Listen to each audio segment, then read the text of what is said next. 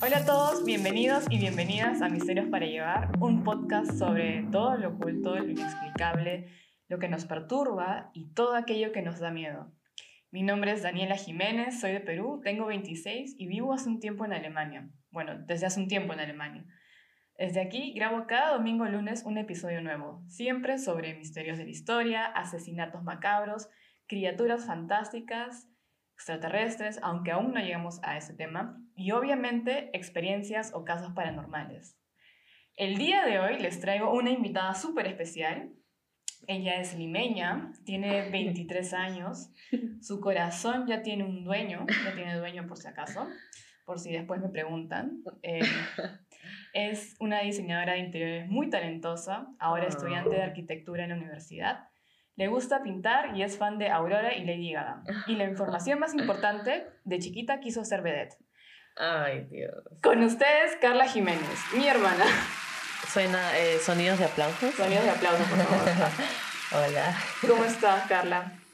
Bien, bien, cansada después de la primera semana de la universidad, pero feliz, feliz de, de por fin empezar mis estudios y también feliz de ser la primera invitada en este podcast. Así es. Y bueno, cuéntanos un poco para que más o menos la gente entre en contexto, eh, aunque ya di una introducción muy este, acertada sobre ti, pero cuéntanos un poco como qué haces acá o qué, qué te gusta, cómo así te gustan esos Ah. temas o sí, lo que desees. Bueno, algo resumido, estoy acá desde hace tres años, vine porque quería estudiar, quería simplemente nuevos aires, eh, vivir en otro país, toda la experiencia, aprender un nuevo idioma también, aunque el alemán es, es una tortura, sinceramente. Es, es, es, no sé, es como el, eh, la oveja negra de los, de los, de los am, idiomas. Es muy difícil de aprender. Sí, es un idioma muy difícil. Pero a pesar de todo, eh, quería la experiencia simplemente y vine y eh, hasta ahora todo va bien. Creo que voy en el camino correcto y mm, ya estoy en la universidad, así que Qué bien, te felicito por eso, porque ha sido un camino largo, no es ha fácil. sido un camino bien largo. Sí, y ahora estamos acá y vamos a hablar Exacto. sobre unos temas súper candentes. Exacto. Sin embargo, Y- antes nos Ujú. gustaría hacer como un pequeño eh, comentario sobre la coyuntura actual del país, que Ah, es lo que sí. normalmente hago Mm, acá en el programa. Comento un poco sobre lo que está pasando, sobre todo en relación a la política, mm. porque es lo más candente que está pasando ahorita, ¿no? Entonces... El em, drama, el, el drama, drama. político. El drama político, que ya parece como... Está como para una serie de Netflix. Es toda una novela. Creo que estos últimos cuatro años han sido toda una novela en el Perú. Para que entren un poco en contexto... Con muertos incluidos Con también. muertos incluidos. Para que en- entren un poco en contexto, eh, ahorita todos los peruanos, o la mayoría, está en el dilema de por quién votar. Como ya les comenté el episodio pasado, tenemos a un candidato de izquierda, una izquierda un poquito radical, muy radical, se llama Pedro Castillo, profesor. Y por, por otro lado tenemos a la derecha conservadora y a la hija de un dictador, que claro, ¿no? no se le puede juzgar por las cosas que hizo su padre, sin embargo la podemos juzgar por sus propias acciones Uy, que han sido muy debatibles en los últimos años. Ella está investigada por ser jefa de una organización criminal, que probablemente sea su partido. Y bueno, ahorita por recibir dinero eh, negro. Sí, exacto. Entonces ahorita la mayoría de peruanos está en un dilema de a quién escogemos, quién es el, el mal menor.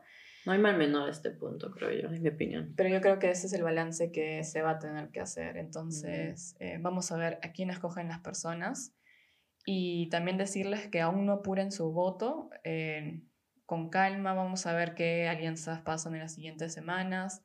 Hay que ver qué dicen los políticos, hay que ver qué dicen los mismos candidatos. Porque si ya les decimos como sí, yo voy a votar por él o por tal persona, eh, hacemos que no, no se esfuercen ¿no? por ganarse nuestro voto o al menos tengan Nuestra intención confianza, al menos. O... la confianza, al menos tengan intención de moderarse en ciertos temas. Sí, Y bueno, maneras. para no aburrirlos con eh, el tema político de nuestro país, eh, que es Perú, vamos a pasar de frente al tema principal. Eh, el episodio del día de hoy se llama em, Experiencias Paranormales Ujú. 1, porque vamos a hacer muchas más.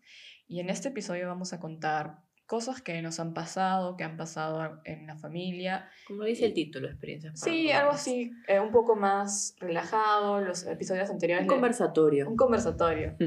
Los episodios anteriores les he traído episodios con bastante eh, información, eh, bastante investigación, pero este va a ser uno un poco más así, como para acompañarlos en su domingo mientras están limpiando, cocinando o lo que estén haciendo.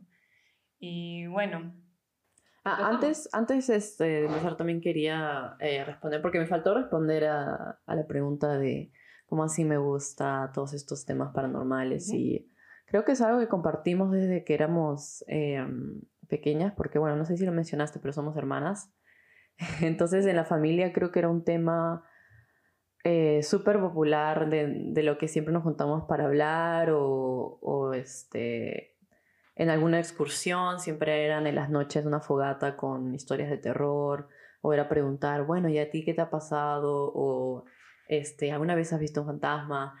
Ese tipo de cosas y bueno, eh, siempre como la curiosidad detrás, ¿no? Como el, el o así de será verdad. Sí, eh, era todo un tema, sinceramente, creo, cuando éramos eh, más jóvenes y, y estábamos entre primos y era simplemente compartir, compartir y asustarnos, creo yo, un rato, en especial cuando hacíamos camping o algo por el estilo. Cuando íbamos, por ejemplo, a... Claro, las afueras, que ahorita vamos a entrar en esos detalles. Exacto. Y desde ahí yo creo que nos ha empezado a gustar.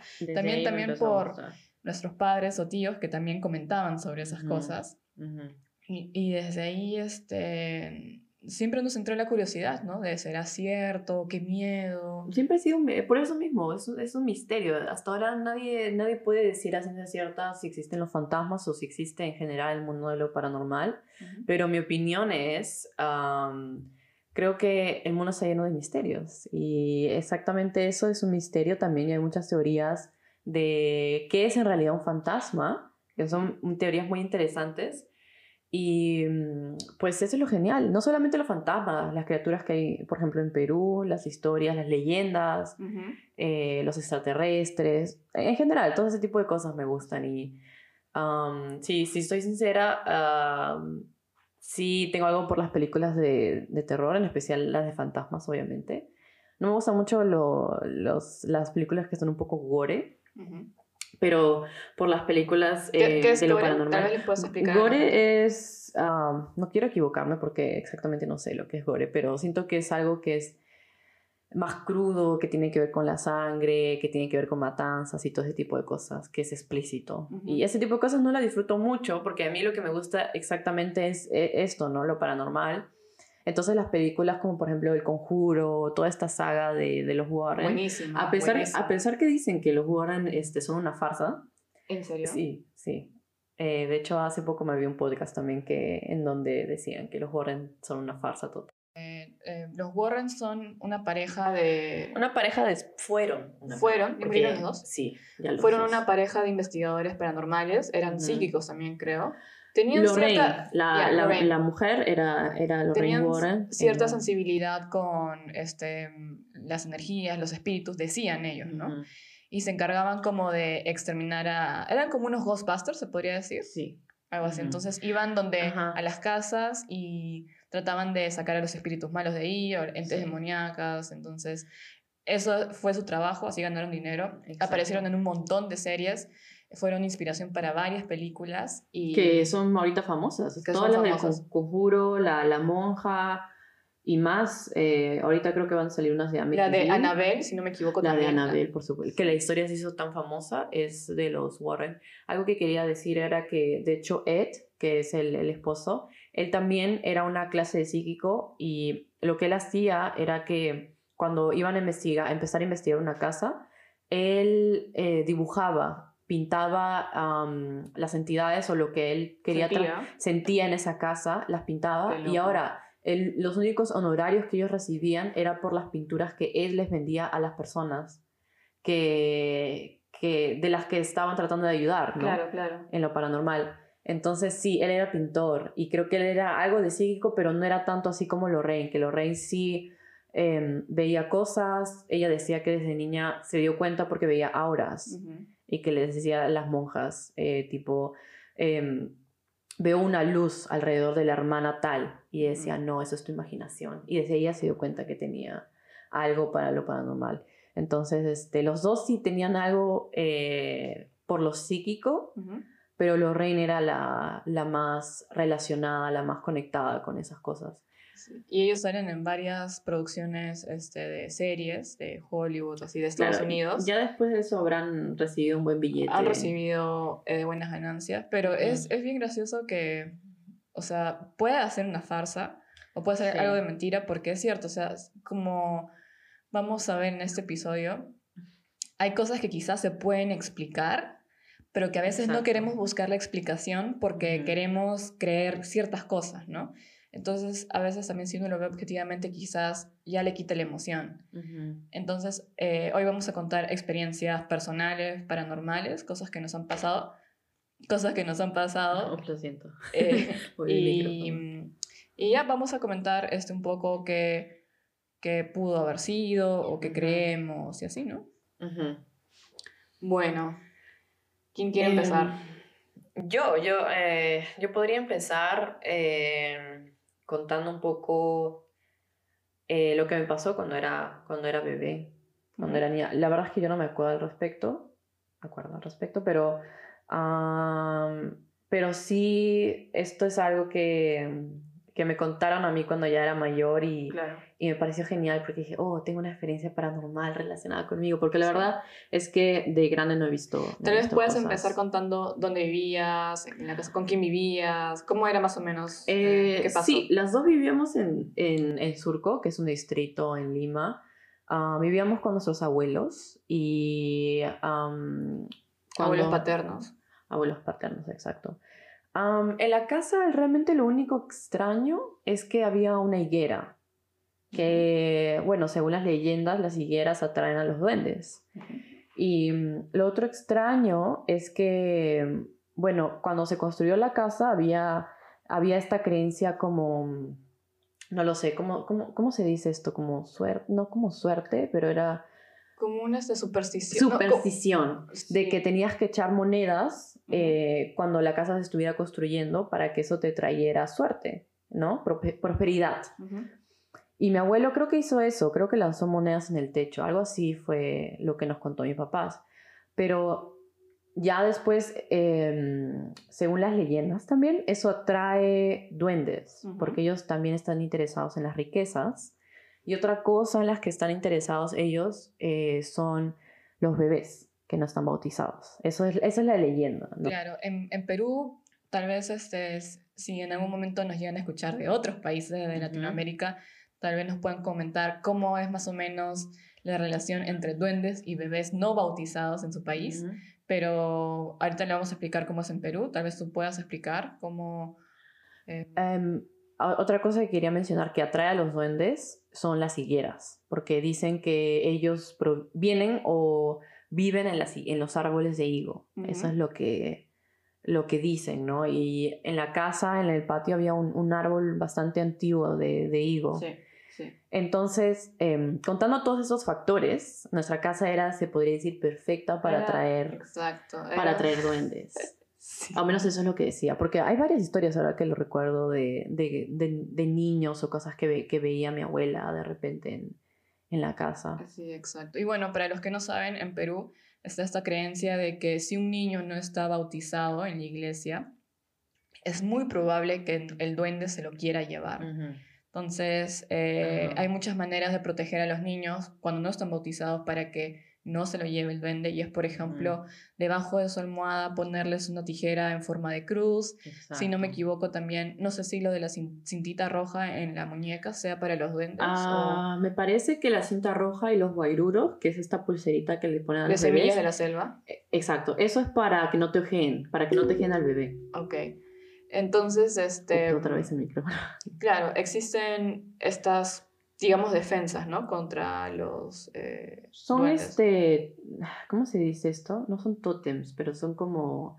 Amuletos. Amuletos, exactamente, así se le llama. Ok, entonces cuéntanos cómo fue tu experiencia más cercana con un duende. Ok, entonces cuando era bebé, obviamente yo creo que tenía... Eh, no obviamente, pero tenía dos o tres meses. Y tenía, o sea, yo estaba en una, en una cuna que tenía los, los barrotes de la cuna eran, eran bastante em, juntos, ¿no? O sea, no es que había una abertura entre ellos por donde pudiera pasar un bebé. Además, teniendo en cuenta, yo tenía tres meses. Y em, lo que pasó fue que un día eh, yo estaba, eh, no, si no me equivoco, yo no estaba llorando, pero mi abuela fue a buscarme a, la, a mi cuna, a mi cuarto, Em, y no me encontraba. Entonces ella empezó a como que a mover todas las cosas que estaban encima de mi cuna, que eran sábanas, almohadas y algunos muñecos, creo. Y mi abuela empezó a entrar en desesperación porque no me encontraba. Entonces, este, no, no sé, no me acuerdo si estaba llorando o no, pero no me, no me encontraba. Creo que estaba llorando, ok. Entonces, eh, mi, mi mamá al escuchar esto, entró rápidamente al cuarto y al ver que mi abuela eh, no me encontraba, pero me escuchaba llorar, entró en una especie de, desesperación, pero confusión, porque escuchaba a su hija, pero no estaba yo visiblemente en la, en la cuna. Entonces, este, eh, mi mamá me dice, yo aparté a tu abuela a un lado y dije, ¿dónde está mi hija? ¿no? Entonces ya eh, después se agachó debajo de la cuna y yo estaba perfectamente echada debajo de la cuna. Y yo tenía tres meses. Entonces, em, obviamente mi mamá me sacó de la cuna, estaba asustada, pensó que me había caído en, en, el momento, ¿no? Porque obviamente lo más lógico era pensar que yo me había caído. Y pues eh, no, yo estaba bien y estaba perfectamente puesta debajo de la cuna, lo cual no tiene sentido porque no tiene sentido que alguien me hubiera puesto debajo de la cuna para comenzar. Y yo no tenía nada, no, no tenía ningún rasguño, nada, ni ninguna lesión o moretón. Y la cuna, como dije otra vez, era, los barrotes están muy juntos como para que yo me hubiera resbalado o caído por entre los barrotes. Y bueno, también este, para, para que también se den una idea, el cuarto, los dos compartíamos cuarto. El cuarto estaba en el mismo piso donde mis papás dormían. El cuarto de mis papás incluso era contiguo. Eh, y el, el, cuarto de mi abuela estaba al final del pasadizo. Y yo más o menos cuando Carla habrá nacido yo tendría dos años y medio, o para cuando pasó eso quizás tres años, o sea, era, era pequeña, definitivamente no llegaba a la altura de la cuna para, digamos, para sacarla, o sea, ni, ni, mm. para cargarla, ni nada. Em, em, en la casa vivía aparte, no sé si ya vivía este, este, la sobrina de la abuelita, Diana.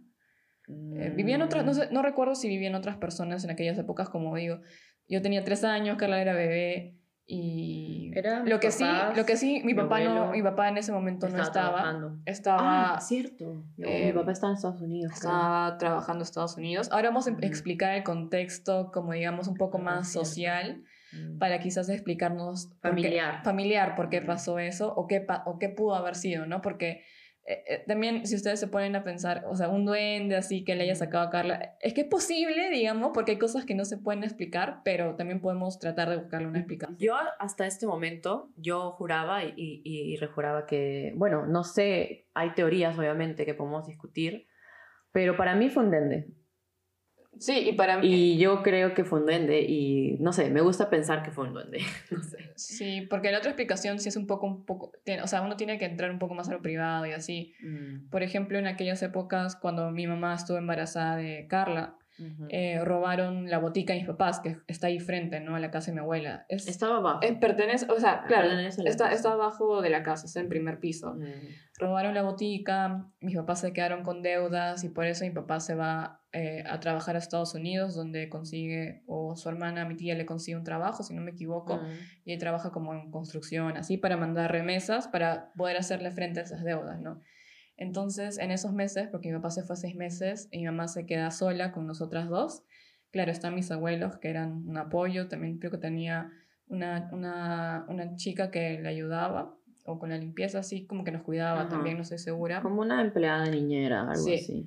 Y mm, más o menos, ¿no? Yo supongo que para ese entonces debe haber habido mucho estrés en, en, en la casa, sobre todo mi mamá, mucha angustia también por las deudas.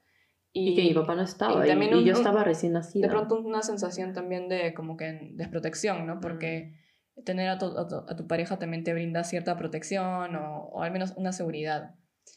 Aparte de eso, si no me equivoco, ya hubo una época también, un episodio de robo en la casa de mi abuela, que es lo que me han contado. Yo nunca lo, lo, he sabido de ella porque yo creo que es un pasaje un poco duro, ¿no? Que no quiero recordar. Y es que entraron a robar y la, la encerraron en el baño, ¿no? La amarraron. Después de eso tuvo episodios como así de estrés postraumático, que tampoco voy a entrar en detalles, pero claro que sí le afectó bastante. Y, y en realidad este, no es que mi abuela, eh, yo nunca he escuchado como la historia contada de ella, de lo de, de, lo de Carla. he escuchado la historia por mi mamá. Y la historia como, cuenta, como la cuenta mi mamá es más o menos como le contó Carla, solamente que ella empieza diciendo que ella escuchó a mi hermana llorar y rápidamente fue al cuarto. Ahí encontró a mi abuela buscándole en la cuna. Exacto. Y buscándole en la cuna, no la encontraba y todo, y estaba mi abuela asustada. Entonces, eh, yo no sé, tal vez si mi abuela era sonámbula, porque también me puse a pensar eso, ¿qué, pasa, qué pasaba si mi abuela por, estas, este, por estos episodios que fueron muy duros de, esto, de este robo y todo, como que inconscientemente o en, o en su sonambulismo la puso debajo de la cuna? Y... O de repente tuvo una especie de crisis. Tuvo una especie en la que recordó todas las cosas y... Quizás a modo de protección te escondió o algo así, ¿no sabes? Porque esas cosas son... Eh, cuando hay un, un, drama o algo así. Hay, hay, otra experiencia en que también es interesante, que fue que mi mamá me escuchó llorar, pero era un, era un llanto eh, muy, muy desesperante y y como que ahogado, algo así. Y, y, me encontró, ahora no sé si mi abuela también estaba ahí, creo que sí, encontró de que estaba yo como que envuelta. No, creo que ella ahí no estaba. Ok, estaba envuelta casi eh, amarrada con, con esta, esta colcha, con esta, manta. con esta manta, estaba bien amarrada al punto en que parecía que yo estaba llorando porque no podía respirar bien. Entonces, este, mi, mi mamá entró obviamente y, me vio en esa posición y, y pues rápidamente eh, ella vio, ¿no? Porque ella fue la que me desenvolvió y vio que estaba yo con, la, con esta manta amarrada a mi cuerpo y que por eso estaba llorando tan desesperadamente porque no podía respirar correctamente. Entonces, eh, eso también es una experiencia que la ligamos con que era un duende, el que, el que estaba tratando de de, entre comillas, llevarme o, matarme, ¿no? Porque creo que eso es lo que eso, ellos hacen eso, como que quieren... Exacto, como que quieren otra alma pequeña, porque los duendes son exactamente eso, son niños que murieron eh, de repente sin haber sido bautizados, me parece y quieren llevarse otra alma menor. Claro, y, es ahí cuando ya no encuentro explicación. lo primero pudo haber sido eso, como que algo de sonambulismo, de mi abuelita que estaba asustada, y tal vez hubo una crisis o un recuerdo, algo, un episodio, no sé. Aunque normalmente mi abuelita, no, mi abuelita no es de esas cosas, ¿sabes? Para que sepan también, no es que tengan antecedentes de esas cosas. nada. No. Por eso Son, solamente eh, especulaciones para que, que, o sea, más o menos entiendan el contexto también familiar que hubo.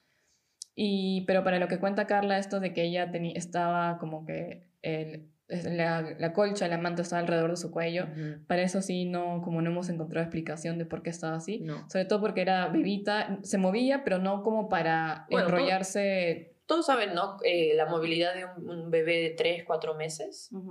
Que coincidentemente todas estas cosas pasaban cuando, cuando yo estaba bebé y mi papá aún no, está, no llegaba a la casa, cuando estaban aún en Estados Unidos. Y otras experiencias que tuvimos y que de hecho también estaban ligadas con mi abuela, era que mi abuela, por ejemplo, desde la tienda del frente se podía ver la ventana de nuestro cuarto. Entonces, este, ella eh, vio, ¿no? Que había dos niñas que estaban saltando en la cama, porque ya creo que, no, pero si no me equivoco, en ese entonces éramos mayores. Y éramos mayores, sí. Ah, ya éramos grandes. Mi papá ya estaba, era otra época, digamos, cinco años después más o menos. Entonces, ok, sí. Teníamos ya dos camas, ¿no? De, de, niñas, ya. Y mi abuela nos ve desde el frente, nos ve que estamos saltando en la cama. Con amiguitos, algo así. Exacto. Y preocupada, eh, creo que yo no podía haber sido, porque yo todavía estaba un poco Pequeña. más pequeña. Entonces mi abuela corre y va a la casa para llamarnos la atención y decirnos que por qué estábamos saltando en la cama, que era peligroso. Ustedes saben, como Sí, unas como abuelas pa- se preocupan. Como que nos podríamos caer, nos podría pasar algo. Exacto. Igual sí, es cierto, sí. Exacto. Entonces mi abuela corrió y, y dice que este, eh, llegó a la casa y, y no me acuerdo cómo, cómo se desenvolvió todo eso, pero preguntó, a mi, a- le dijo a mi mamá que estábamos saltando en la cama y que nos dijera algo porque nos podíamos caer. Y creo que mi mamá le dijo que, No, no que, tú, no, que tú no estabas o estabas en el, en el colegio y yo también creo que estaba en el kin- kindergarten, si no me equivoco. Sí, o sea, no. Eh, no- o sea, no éramos nosotros. Nosotras no estábamos en la casa, para nada. Ujú. No había niños en la casa.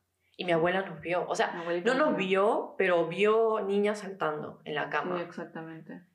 Y en ese cuarto, este, eh, claro, lo usamos nosotras dos. Ujú. Ese cuarto antes le perteneció a la hermana de mi papá, mi tía Cecilia. Ujú. No sé si escucha este podcast, le mandamos saludos. Tal vez ella me Ujú. pueda escribir y me pueda- nos pueda contar ¿Qué ella- experiencias qué experiencia tuvo? estuvo en ese cuarto.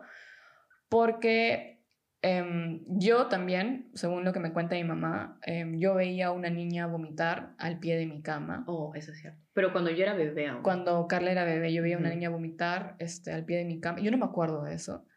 Em, y yo le decía como que hay una niña ahí que está vomitando. Tú te y que me da despertabas en miedo". la, en, la, en la madrugada, ibas donde mi mamá y le decías que había una niña que te jalaba la, La- la, la colcha. la colcha y que vomitaba en tu cama Sí, o en mi, o en mi cuna. como en su cuna. eh, Yo todavía estaba bebé, Sí, entonces yo no, no podía hacer, obviamente. y que me jalaba mi colcha, sí. Exacto. Pero para, gracias a Dios, no me acuerdo de eso.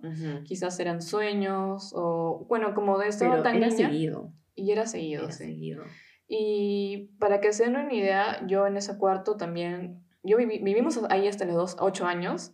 Tú Fue- vas fue a los súper ocho y chévere. hasta los cinco. Fue súper chévere Ujú. este, vivir en la casa de mi la abuelita y el abuelito. Una, La verdad es que era- fue, fue una muy etapa muy, fue una etapa muy Sí. bonita, Ujú. muy, muy bonita. Muy bonita. Pero también, este, em, ¿cómo explicarlo? Yo sí tenía eh, pesadillas en ese Mm. cuarto. Y a veces me entraba un miedo o, o no podía dormir bien. Ujú. Eh, y con mis papás ahí, incluso con ambos, a veces iba al cuarto de mis papás y me, echaba ahí porque tenía mucho miedo de que, de, de- de como que, no sé, sentía como miedo, ¿sabes? Miedo. Como, Sí, se entiende. No te sentías como cómoda ahí, eh, como que una mala sensa una mala vibra. una mala sensación. y creo que muchas personas pueden sentir eso cuando estás en un cuarto en donde algo, tú sientes como que algo no, no está bien, sientes una, una vibra pesada, creo Sí. yo. Y normalmente a veces cuando no- me pasaba eso y tenía una pesadilla o algo, sentía un alivio cuando veía que alguien iba al baño y prendía la luz Mm, y entraba al baño, así, ¿no? Porque Me se podía ver el reflejo. de- po- se podía ver la luz y todo. Y yo no sé si de ahí tengo un poco también miedo a la oscuridad, pero Yo también he ten- tenido miedo a la yo también oscuridad. tengo miedo, te- tengo hasta ahorita miedo a la oscuridad. Yo también, hasta que, te- hasta que tuve 14, Sí. 15. No me, no me avergüenza decirlo porque Yo todavía tengo miedo a la oscuridad. mm, yo ya lo superé porque me ha tocado vivir sola, pero uno de mis miedos a venir acá era que tenía que dormir sola en un cuarto con la puerta cerrada y eso me da miedo. Y mm, y nuestro cuarto era súper bonito, estaba tapizado con como Tenía- un tapiz de, de así como para niños, tenía como Ujú. unas figuras así de la sirenita, Teníamos bueno, camas bonitas con, con, con estas mantas. edredones así Ujú. como de Mickey, si no me equivoco. Eh, sí. Ujú. Pe- pero era un, claro, un cuarto para, para niñas, Ujú. súper bonito, Ujú. pero no sé, pero no lograba sentirme como cómoda a veces ahí. Mm. Y luego ya nosotros, nosotros nos mudamos eh, cuando yo tenía 8 años porque mis papás tienen un nuevo, un, bueno, nace mi- nuestro hermanito, Ujú. que ya no es hermanito, tiene 18 años ahora. Ujú. eh, y Ya es- nos quedaba muy pequeño. era muy casa, pequeño, no había obviamente, cuarto y mis él. papás ya están construyendo eh, nuestra casa. Ujú. y ya ahí toman la decisión de irnos porque ya se nos estaba haciendo muy pequeño el espacio. Ujú. Entonces, luego ahí ya la sobrina de mi abuelita, eh, Ujú. Diana, ella entra a, a vivir a, a ese cuarto. Ella estaba en otro cuarto, entonces ella entra a nuestro cuarto. Y ella en muchas ocasiones también me ha mencionado que ha tenido pesadillas ahí. Ah, sí. Que tenía pesadillas, pesadillas. pesadillas que yo nunca he tenido en su vida hasta ahora. Eso es lo que una vez contó. sí, Que eran pesadillas bien feas. sí. Bien, bien feas. Sí. Pero ahora, para no, para no estirnos, porque ahorita que hacemos memoria, yo también me estoy empezando a acordar de varias cosas que escuché cuando, de mis papás cuando vivíamos ahí. Otra de las cosas es que mi abuela una vez vio a alguien corriendo desde, desde las escaleras hasta la botica que mis papás tenían, porque había una puerta que conectaba a la cocina. Con, con la botica. Con la botica. Entonces ellos vieron a alguien correr. mi abuela vio a alguien correr. a, a, alguien pequeño correr hacia, hacia, hacia la botica. Eso contó es una vez. Y lo misterioso es que o yo no estaba o tú no estabas o algo por el estilo, pero ella lo vio. Eso, eso es algo que Sí. y, otra cosa es que nosotros no estábamos bautizadas y nos bautizan súper después. A mí me bautizan como en los cinco años. Y a Carla la bautizan como en los tres años, lo cual se me hace bien curioso porque en nuestra familia eran bien, o sea, mi abuelita era súper religiosa, mis papás también son creyentes ah, y esperamos como, esperaron como cinco años para eh, vacunarnos, para, para bautizarnos. Entonces, este, ahí es que pasan eh, todas claro, que pasan todas estas cosas y ahora que lo pienso tiene más sentido, ¿no? De por qué pasaron. Otra cosa que también me está acordando es que eh, mi mamá vio a un niño en la, en la madrugada. Ella estaba durmiendo y se despertó y vio la sombra de un niño pequeño eh, porque había una ventana, había una ventana que iluminaba la puerta y solo podías ver la silueta, ¿no? Porque era la luz del, del, de la iluminación de afuera con la luz de la luna y todo esto, y vio la silueta de un niño pequeño. Entonces ella eh, pensó que todavía estaba soñando o que estaba dormida. Entonces como que parpadeó varias veces, creo, o mm, trató de mirar a otro lado y la sombra estaba más cerca a ella. Creo que en algún momento volteó o no sé qué hizo y vio que la sombra se estaba acercando o que estaba más cerca a ella y ahí pudo ver como que sí era un niño. Entonces inmediatamente se volteó donde mi papá y lo trató de despertar. Y dice que como estaba tan asustada cuando vio eso, como porque se dio cuenta que, que sí estaba pasando y que ella estaba despierta, dice que le empezó a tirar cosas a mi papá porque tampoco podía ella moverse o podía como que hablar y empezó a decirle así como Carlos, Carlos y empezó a, darle codazos y mi papá se despierta y ya no estaba. Eso es otra cosa. Sí. Y era un niño, ella dice que es un niño porque era una, era una era una figura bajita, con, o sea, obviamente un niño porque no tenía mucho cabello, ¿no? Claro.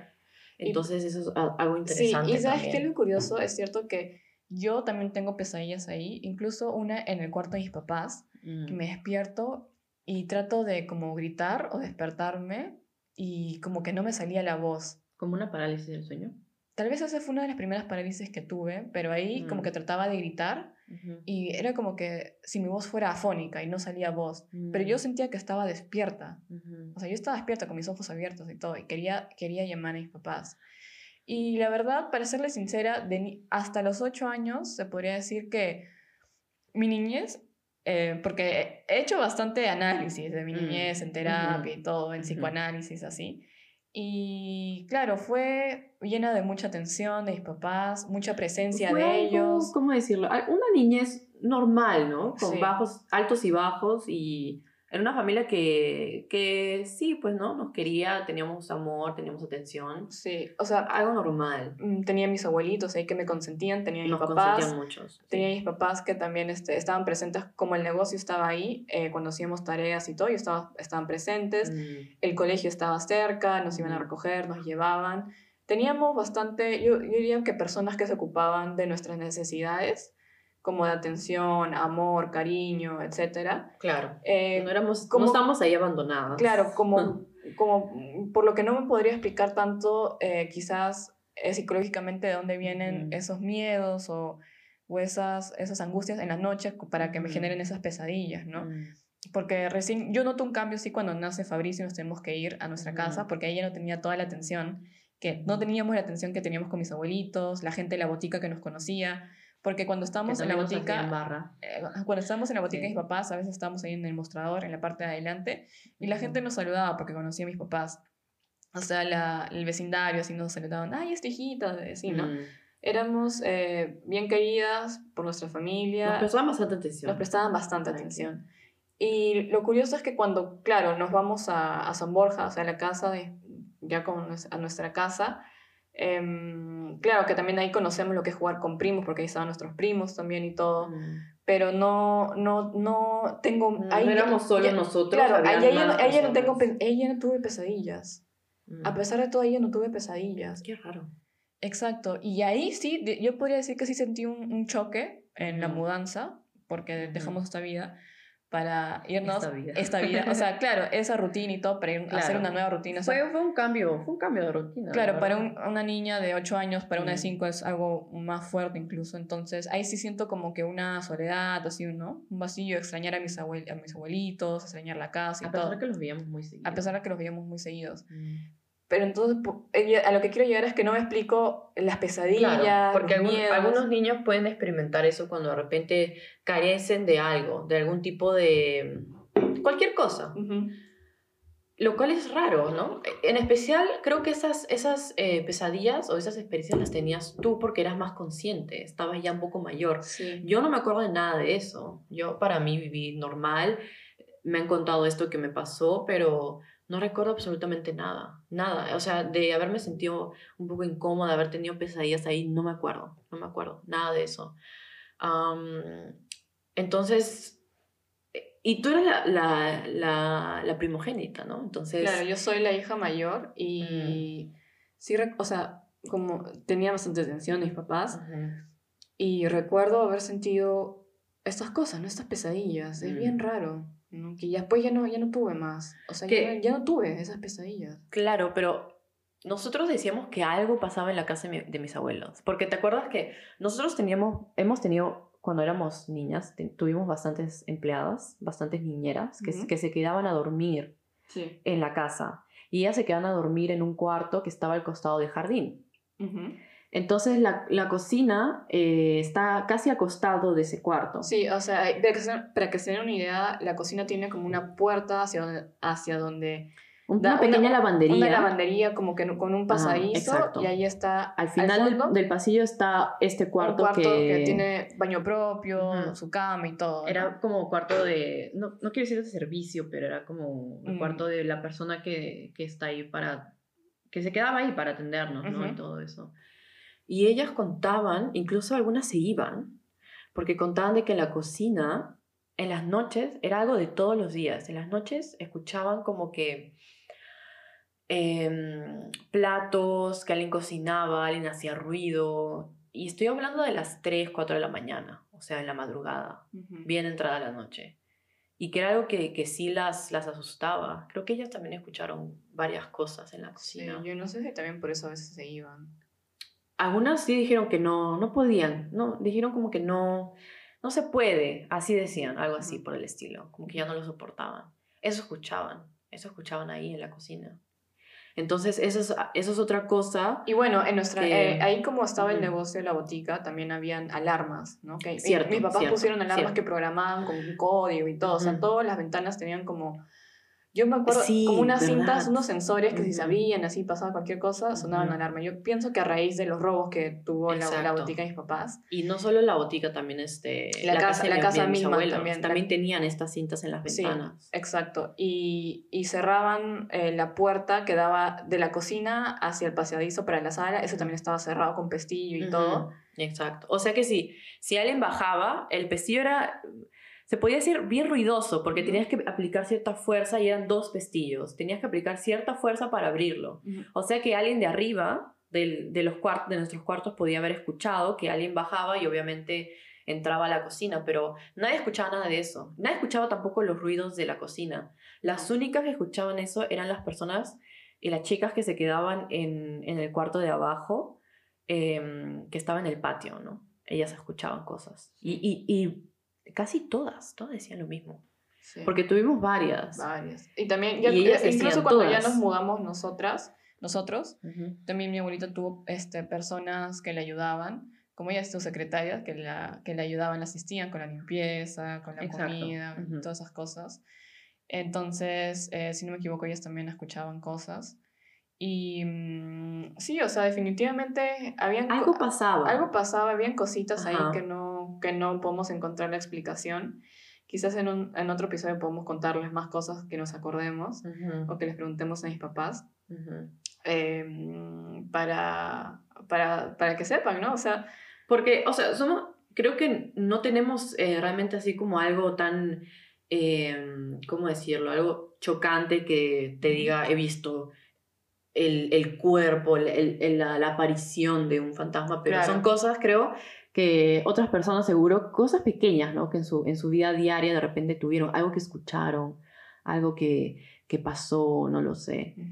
Entonces, eh, yo por eso ligaba todas esas cosas a que en la casa había algo raro.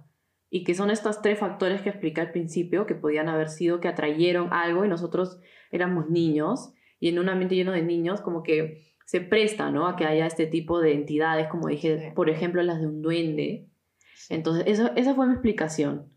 Y yo hasta ahora, em, como que juraba de que esto solamente tenía que, algo que ver con un duende o algo por el estilo, o una, un fantasma de la casa. O algo Sí, así. exacto. Y sí, súper curioso. De ahí hay más temas que de pronto en otros capítulos podemos abordar. Pero, por ejemplo, de ahí en mi caso hay otro, que esto fue, em, en, yo tendría más o menos siete años. Em, para esta época, bueno, para que sepan, mi, mi papá tiene eh, una hermana que vive acá en Alemania, que tiene mm, dos hijas que son mis primas, y ellos, ellos solían ir cada tres años a Perú. Ujú. Em, y ese año justamente tocó que fueron y hacíamos así como paseos, ¿no? Para, porque éramos niñas, para más o menos entretenernos y conocer cosas. Y en ese paseo, eh, hay- bueno, a mi papá, si no me equivoco, a mi papá se le ocurre ir al planetario de Chorrillos.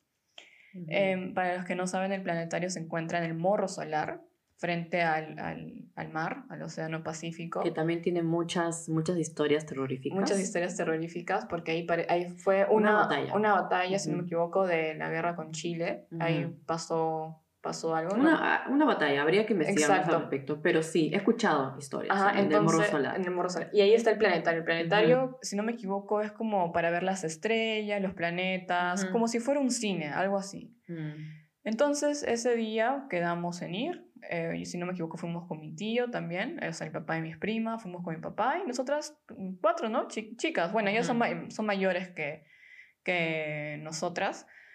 Y bueno, nos sentamos así en fila y todo. Em, ahora, lo que yo recuerdo era que el salón estaba oscuro, obviamente porque era más o menos como un cine. Con Y- butacas y con todo eso. butacas, exactamente. Y, y lo que yo recuerdo era estar sentada, al costado estaban mis primas, incluso dejando un sitio, si no me equivoco. O alguien había dejado un sitio. Entonces yo, normal, ¿no? Y delante mío no había nadie, o sea, no había ninguna fila, por ejemplo. Y es- Mm. Era primera fila. De pronto nos pusieron ahí porque como éramos más chiquitas para ver o algo así, ¿no? ¿Y había mucha gente o no? No, no había mucha gente. Ok.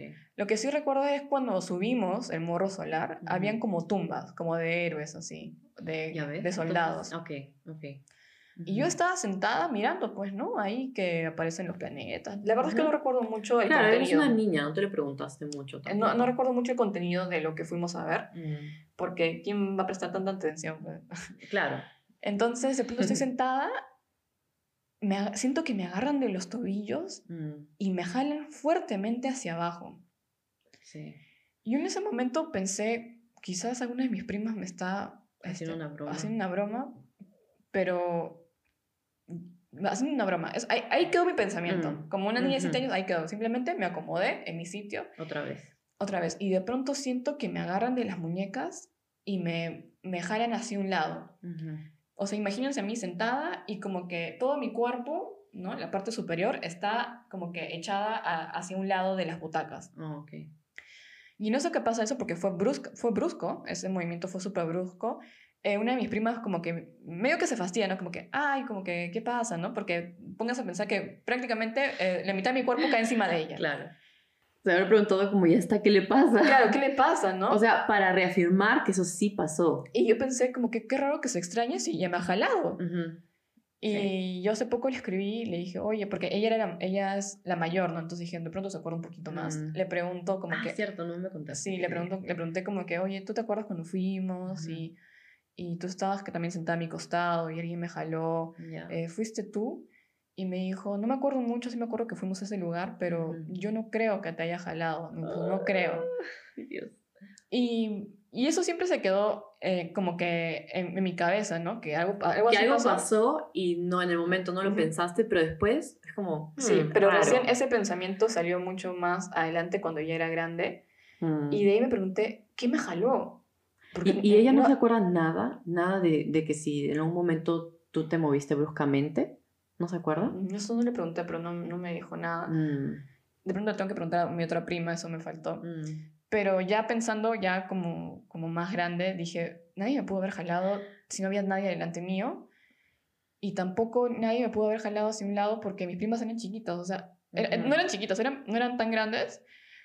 Pero era como, Bueno, que alguien te jale de abajo, De cuando abajo. todos están sentados, eh, yo me imagino es una fila y ellas están sentadas al costado, al costado tuyo, no, no este, alguien como para que te jalen los pies. Claro, imagínense que mi cuerpo quedó algo así como cuando uno se resbala de una silla, se va hasta abajo y tu cuerpo está en la, en la mitad en el suelo y la mitad en la silla. Algo así quedó. Y tu, tu espalda está como que en el, en el asiento un Ajá, poco. algo así. Súper raro. Es raro. Y ya de grande me di cuenta que, que, pa- ¿qué fue eso? Mm. Pero de niña no sentí miedo, no, no recuerdo sentir, sentir miedo, solamente sentí confusión. De raro que- que me esté jalando. ¿Quién me está jalando, no? Mm. En la oscuridad. Y eso, Mm. eso fue. Eso fue todo. Eso fue lo, lo, raro. lo más cercano a, a- lo más cercano a algo inexplicable eh, que no que hasta ahorita no no sé qué no sé qué pasó Mm. Yo siento que, mm, porque ya después, yo siento que eso tiene que ver con, con que obviamente es una persona que cree este, fielmente a que, a que existen los fantasmas y lo paranormal. Y yo creo que mm, eh, hay pena. Es, e- e- esa es mi única explicación. Es, es un, es un lugar donde, donde ocurre, o sea, mucha gente murió, hubo una batalla. Muchas de, manera también este violenta Claro, es una, es una guerra. eh, Fue una guerra, fue una batalla, mucha gente murió. Incluso las lápidas están ahí, que tú dijiste que hay, sí. hay lápidas de, de soldados. sí Entonces es lógico que haya algún tipo de, de ahí algo, ¿no? Algo, una, un poltergeist, algo así. sí yo también pienso eso o algún espíritu de la casa que nos siguió Ujú. pero yo pienso que es más algo de ese lugar porque yo nunca Ujú. había experimentado algo así tan brusco y, y aparentemente fue una fuerza em, que yo no o sea nunca nadie me había jalado así antes pues no No, definitivamente es, Para- algo, es algo fuera de lo normal, es algo sí que no tiene explicación. Y ahora, si no lo, si no, si no mal recuerdo, em, yo he escuchado de gente, porque hay gente que va como que al morro solar a caminar, a- es como un mirador porque está un poco alto, hacer ¿no? ciclismo también ahora Exacto. Si no me equivoco, he escuchado algunas historias de gente que dice que escuchan eh, galope de caballos ahí y que hay una energía rara en el morro solar. También hay historias de ovnis en el morro solar sí hay varias cosas misteriosas en esa, en esa parte, entonces no me resultaría raro que a, que a alguien le, le pase ese tipo de experiencias ahí. Es mi explicación. Porque después más, no, ¿cómo podríamos explicar eso? Tal vez la próxima vez que vamos a Perú podríamos ir al planetario. Pero creo que ya está cerrado. ¿Sí? Si no me equivoco, creo que ya está cerrado. Pero espero, si estuviera abierto, yo eh, sí, me gustaría ir otra vez y ver qué tal, a ver si vemos Tal vez algo. cómo es lo que uno recuerda, o sea, cómo es de lo que uno Ujú. recuerda, ¿no? Si no me equivoco, yo estuve ahí, pero me acuerdo vagamente que era algo bien oscuro y que podíamos ver las estrellas, pero no me acuerdo casi nada. Yo tampoco, o sea, como te digo, eso, y yo me acuerdo de eso porque es algo que me causó confusión, porque muchas veces las cosas que uno se acuerda de niño son cosas que no te quedaron claras, muy felices, muy terroríficas o cosas así, pero las Mm. cosas súper normalitas no te las acuerdas. No. Entonces, este, Mm. esa, es, esa es mi historia. Mi historia, mi- eh, un- algo cerca a lo paranormal. Es paranormal, yo diría. Es algo paranormal porque no tiene una explicación sencilla, ¿no? Creo que ese es el punto. Sí. Y súper raro, ¿no? Súper, súper. Pero, ¿sabes también? Lo curioso es que aquí en Alemania nos han pasado mucho menos, menos cosas. Yo, a mí no me pasó nada. A, a mí, pocas Nada. cosas. Cositas así como. Mm. em, hay algo que no puedo explicar. Lo voy a contar ahorita porque es, chiqui- es chiquito. Ojalá que no sea en mi... Porque antes vivimos juntas aquí en Alemania, entonces si es en mi departamento, Dios mío, miedo. No, no, ahí no ha sido. Ok, ok. Entonces, ha sido cuando yo este, viví en la residencia de estudiantes de la Ah, universidad. Hubo una vez que me desperté de mi... De, estaba durmiendo, me desperté un poco bruscamente Mm. Y mi cama daba frente a un closet. y en ese closet reflejaba la luz de la ventana, ¿no? Porque Ujú. frente a ese closet también estaba la ventana. Mm. Y ahí estaba la luz de la luna o de, de una... eh, ¿cómo De se llama? alguna- Poste de luz. Ajá. Poste de luz, ¿no? Sí. Para que se den una idea, el, el en la residencia de estudiantes es como... Son como... Si fuera como un complejo habitacional, algo así. Como Eh, una... Sí, exactamente. Es un edificio un con condominio, algo así. Edificio con, con, e- con- habitaciones, con no con departamentos, sino con habitaciones. Entonces, yo me despierto y veo flotando, porque es algo que veo flotando, veo flotando unos garabatos, rojo, verde. Y yo- Y yo no sé, yo no sé, yo no sé qué Pero era es- eso. O sea, no, ¿Estás segura que no era algo que de repente una proyección que venía de la, de la, de la no, ventana? No, porque eran como hilos, como hilos que colgaban, rojo, rojo y amarillo. No sé qué era. Y no, este, estaba dormida. ¿Estás segura que estabas despierta? Sí, estaba despierta y después me puso a dormir de nuevo. Porque hay veces que me pasa que cuando me pasan cosas que es, recién me despierto o estoy con sueño, medio en sueño me pasa, eh, sí se me hace como, pienso, ¿qué, ¿qué fue eso que pasó? Y digo, no le voy a hacer caso porque tengo sueño. Y me sigo durmiendo, ¿no? Pero ahí sí me quedé, sí lo vi, o sea, fueron unos segundos, no fue algo así como que rápido, no fue un flash, fueron segundos. Y eso me ha vuelto a pasar acá en el departamento ahora que, eh, que vivo Wow. que he estado ok. durmiendo y me he despertado también y he visto garabatos verde con amarillo.